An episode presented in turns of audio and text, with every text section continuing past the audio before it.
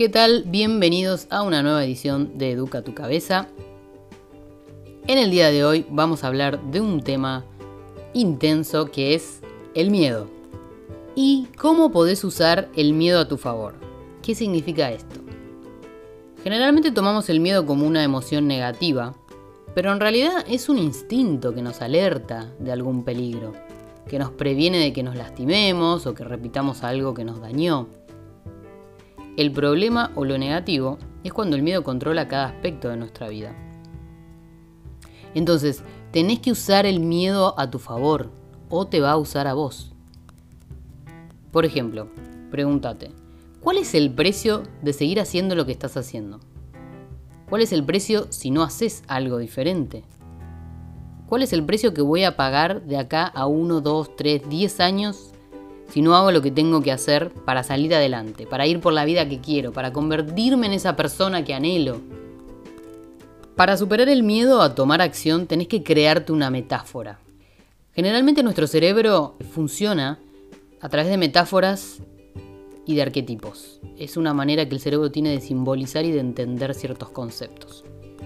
Hay una técnica muy eficaz que se llama la prueba de la mecedora. ¿Vieron esas sillas mecedoras, viste? Que vas para atrás, para adelante, las que aparecen en las películas de terror o cuando hay personas viejas. Bueno, entonces, esta técnica es muy simple, muy eficaz y te dice que tenés que imaginarte una versión mucho más vieja de vos, digamos cuando ya estás cerca del final de tus días, y te tenés que ver sentado, sentada en una mecedora, en tu casa, tranquilo, tranquila, reflexionando sobre tu vida.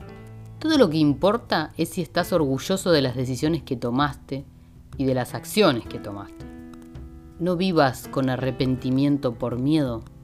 Tenele miedo a perderte lo que podés lograr, experimentar, ganar. Tenés que fortalecer ese músculo diario. Si nos afrontamos a situaciones que nos dan miedo, incertidumbre, que nos ponen incómodos, que nos hacen salir de nuestra zona de confort a diario, eventualmente nos acostumbramos y tenemos el músculo del miedo desarrollado. Es como, como cuando te rompes un hueso y, ese hueso es el más fuerte de tu cuerpo. No te digo que vayas y te rompas un hueso, pero sí que cuando nos, nos afrontamos o nos exponemos a situaciones que nos generan temor, incertidumbre, nos estamos curtiendo. Y la próxima vez vamos a cambiar el significado de tanto exponernos a eso. Y vamos a tomar más los miedos como nuevos desafíos. Los vamos a afrontar con coraje. Tenés que fortalecer ese músculo a diario. Tenés que salir de tu zona de confort. ¿Qué se te ocurre entonces que podés hacer, por ejemplo, esta semana para salir de esa zona de confort, de tus miedos? Puede ser algo absurdo, como ponerte a bailar o cantar en el medio de la calle, o hablar con una persona que no conoces, o hasta tomar una decisión importante que cambie la dirección de tu vida. ¿Cuál es tu miedo más grande? El mío, por ejemplo, es no intentarlo. Es preguntarme qué hubiera sido si, ¿no? De ahí sí me imagino en esa silla mecedora. Eh, y una de las cosas que más me aterraría sería qué hubiera sido si. También hay otras metáforas más fuertes. Hay una que no recuerdo bien, pero es algo así como que cuando estás eh, muriendo pueden aparecerte todas las versiones que hubieras sido si hubieras tomado ciertos caminos. A ver, puede ser que te mueras siendo tu mejor versión e inclusive lo que veas te dé tanto miedo que digas menos mal que tomé esta, este camino o que me arriesgué. Lo peor sería que no, lo peor sería que veas a esa persona que, que tantas veces soñaste ser y que pensaste que era imposible y realmente no lo era. Lo nuevo, lo desconocido, lo que te inspira, está fuera de tu zona de confort. Pensá tu zona de confort como ese círculo chiquito en donde vivís a diario, ¿no? Ese círculo en donde es todo lo que conoces, tu, tu rutina, desde tus relaciones hasta tu trabajo, hasta tu casa. Si vos querés experimentar cosas nuevas, no vas a encontrar lo nuevo en lo conocido. Imagínate, por ejemplo, todos los días vas eh, a tu trabajo tomando el mismo camino. no vas a conocer cosas nuevas. Vas a ver siempre las mismas calles, los mismos árboles, inclusive los mismos edificios. Pero si un día te aburrís y decidís tomar otro camino, o la vida te sorprende y la calle está cortada, vas a encontrar cosas nuevas. Esto es lo mismo para la vida. Mientras más te expandas, más experiencias vas a tener y más oportunidades se te van a abrir que ni siquiera te, habías te habrías imaginado. Cuando expandimos nuestro círculo conocemos personas nuevas que piensan diferente o inclusive que piensan como vos pensás y que por ahí no te identificabas con la gente que ya conocías. Hay dos miedos universales en todos los seres humanos. Uno es el miedo a no ser suficiente y dos, por ende, el miedo a no ser amados. Uno es consecuencia del otro. El miedo a no ser suficientes y por ende el miedo a no ser amados. Es por eso que le tenemos tanto miedo al fracaso. Independientemente de en qué área fracases, todo parte de esos dos miedos y es por eso que también vemos el fracaso como algo tan negativo. En vez de ver una enseñanza para modificar procesos o el camino hacia donde queremos ir. Y entonces lo que solemos hacer es abandonar, dejarlo ir. ¿Por qué? Porque fracasamos una vez y pensamos que no es para nosotros, en vez de verlo de distintas perspectivas y tomar caminos paralelos a una misma meta. Cada vez que tengas que tomar una decisión tenés que hacer una lista, tenés que hacer un balance. Porque muchas veces no tomar esa decisión tiene un costo mucho más grande que no tomar acción por el miedo a lo desconocido. Creo que una pregunta que ayuda mucho es pensar qué es lo peor que puede pasar. Porque siempre nos enfocamos en el temor al resultado de eso nuevo, ¿no? A lo malo. Pero nunca pensamos en las consecuencias de seguir en lo conocido. ¿Por qué te lo estás cuestionando si no? Entonces imagínate, visualiza cómo va a ser tu vida si sigue siendo igual que ahora. De acá a unos años, ¿vos querés estar en el mismo lugar? Por ejemplo, voy a seguir en este trabajo porque me da seguridad económica, pero la verdad es que lo detesto. Detesto estar en esta oficina encerrada, de, encerrado de 9 a 18. Detesto robar porque llegue el fin de semana, contar cada minuto para irme. Bueno, imagínate haciendo esto mismo por los próximos años que siguen en tu vida. Nadie va a sacarte del lugar en el que estás. No va a ocurrir un, milagro. Vos solo tenés el poder. Que el miedo quede detrás de vos. La sensación de adrenalina está ligada al miedo. Y qué placentera que es, ¿no? Yo creo que adictiva en algún punto. Por eso nos gusta no sé, no a todos, ¿no? Pero generalmente a muchos nos gustan las montañas rusas.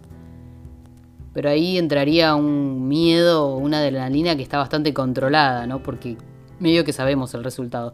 Si bien hay un porcentaje de que las cosas podrían salir mal, es muy poco.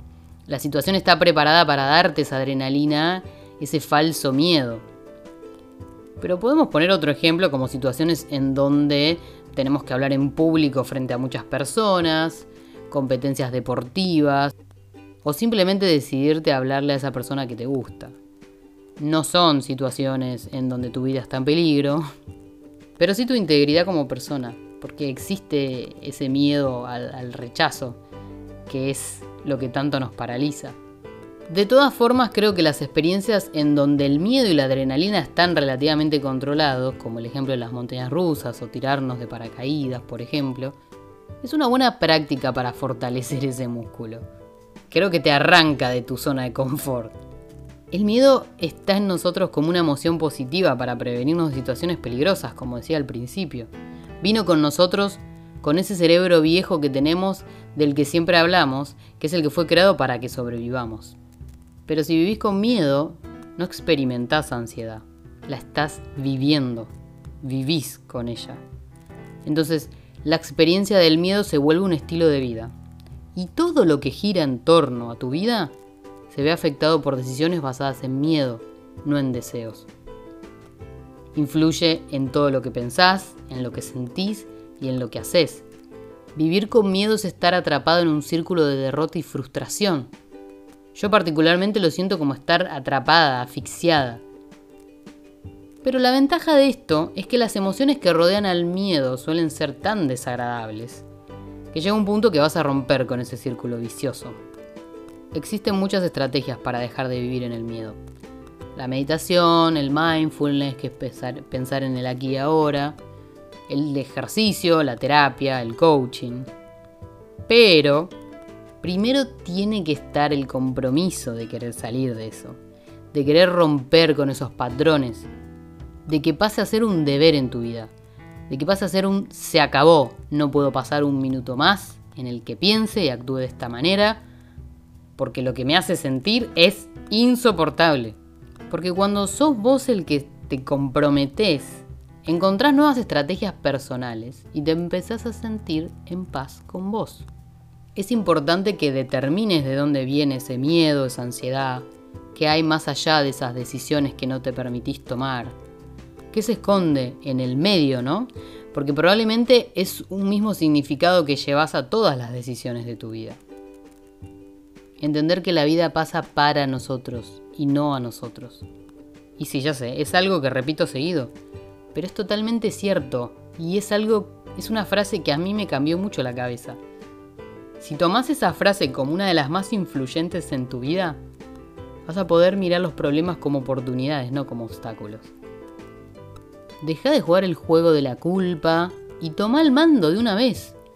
Porque una vez que identificás la fuente, la base de ese miedo, cambia todo, te cambia la cabeza. El primer paso es reconocer que tenemos varias opciones sobre una misma situación. Podés culpar a las circunstancias externas o asumir tu responsabilidad y elegir qué querés hacer. Así que tenés que parar con las excusas.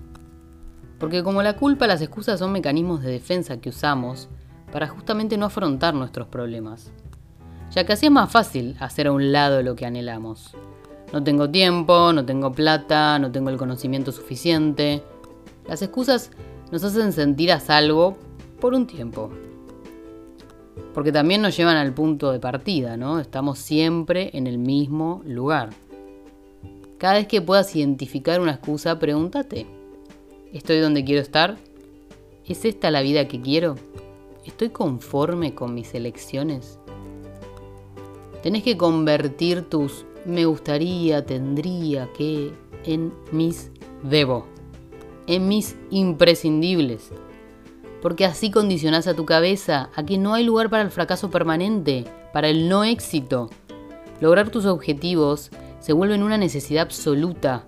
Y es esa la fuerza que te empuja, el hambre. Si vos no tenés hambre de crecer, de salir de tu zona de confort, si no existe esa fuerza dentro tuyo, esa incomodidad insoportable, es probable que sigas donde estás. Yo estoy convencida, y es una de las teorías a las que más, eh, las que más me parecen ciertas, es que la gente más exitosa es la que ha tenido mucho hambre de salir de donde estaba. Y es la que sigue teniendo ese hambre. Ese hambre nunca se apagó. Esa necesidad, ese tengo que salir de esto ya no aguanto más vivir en esta situación. Obviamente no tiene que ser tan extrema, pero creo que el hambre es una fuerza que, te maneja, que te, que te conduce a, del punto A al B o al C, a donde quieras. Si vos lográs esta estructura de pensamiento, esta mentalidad fuerte, las excusas se desvanecen, ni siquiera aparecen y no se siente como un sacrificio. Tenés que entender que el miedo no se va a ir nunca. Es una emoción humana que está en tu ADN y que va a aparecer ante cada nueva decisión que tomes. Lo nuevo, lo inesperado, lo que no podemos controlar. Está en vos cambiar el significado que le das, cambiar la palabra miedo por emoción, adrenalina, entusiasmo. ¿Qué te impulsa? Tenés que adoptar esta mentalidad de crecimiento. Las personas muchas veces renunciamos a lo que queremos porque simplemente pensamos que no estamos capacitadas es el típico síndrome del impostor, ¿no? ¿Quién soy yo para lograrlo? Pensamos que nuestros objetivos son ilusorios, que soñamos demasiado. Pero las personas que son exitosas, por ejemplo, alimentan a diario esta mentalidad de crecimiento. No ven sus habilidades como fijas, sino flexibles. Se entrenan a diario en sus conocimientos, habilidades. Y cuando algo no les resulta, las fortalecen buscan caminos nuevos, buscan soluciones nuevas y no tiran la toalla porque eso les da más miedo todavía, sino que se adaptan y trabajan más fuerte para lograrlo. La famosa frase no pain, no gain, que significa sin dolor no hay ganancia, sin sufrimiento no hay triunfos, es un poco fuerte. No todo tiene que ser sufrimiento en la vida. De hecho, el dolor puede ser inevitable, pero el sufrimiento es una opción. Lo que podemos hacer es sacar información sobre el mismo. ¿Qué quiero decir con esto? Que de las experiencias dolorosas, de los fracasos, tenemos que nutrirnos de la información que nos deja, de las pistas. Nos ayudan a darnos cuenta lo que no queremos y a pulir esas estrategias que nos acercan a lo que queremos. El ser humano es una de las razas que más rápido se adapta a nuevas circunstancias. Simplemente mira esta pandemia. Sí, hoy tenemos la incomodidad del distanciamiento social y muchas personas de lo económico, pero el encierro ya es parte de nuestra vida. Ya no lo estamos pensando como antes, ya no nos incomoda como antes, ya lo incorporamos. Tenés que cuidarte y mucho dominar tus emociones y cambiar el significado. Las emociones impactan en nuestro cuerpo. El miedo cambia tu flujo sanguíneo, nuestras palpitaciones, sudoración, nos tensa. Por eso es tan importante en esos momentos cambiar nuestra fisiología. Las famosas poses de poder, ¿no? De pararnos como Superman o la Mujer Maravilla. Parece tonto, ¿no?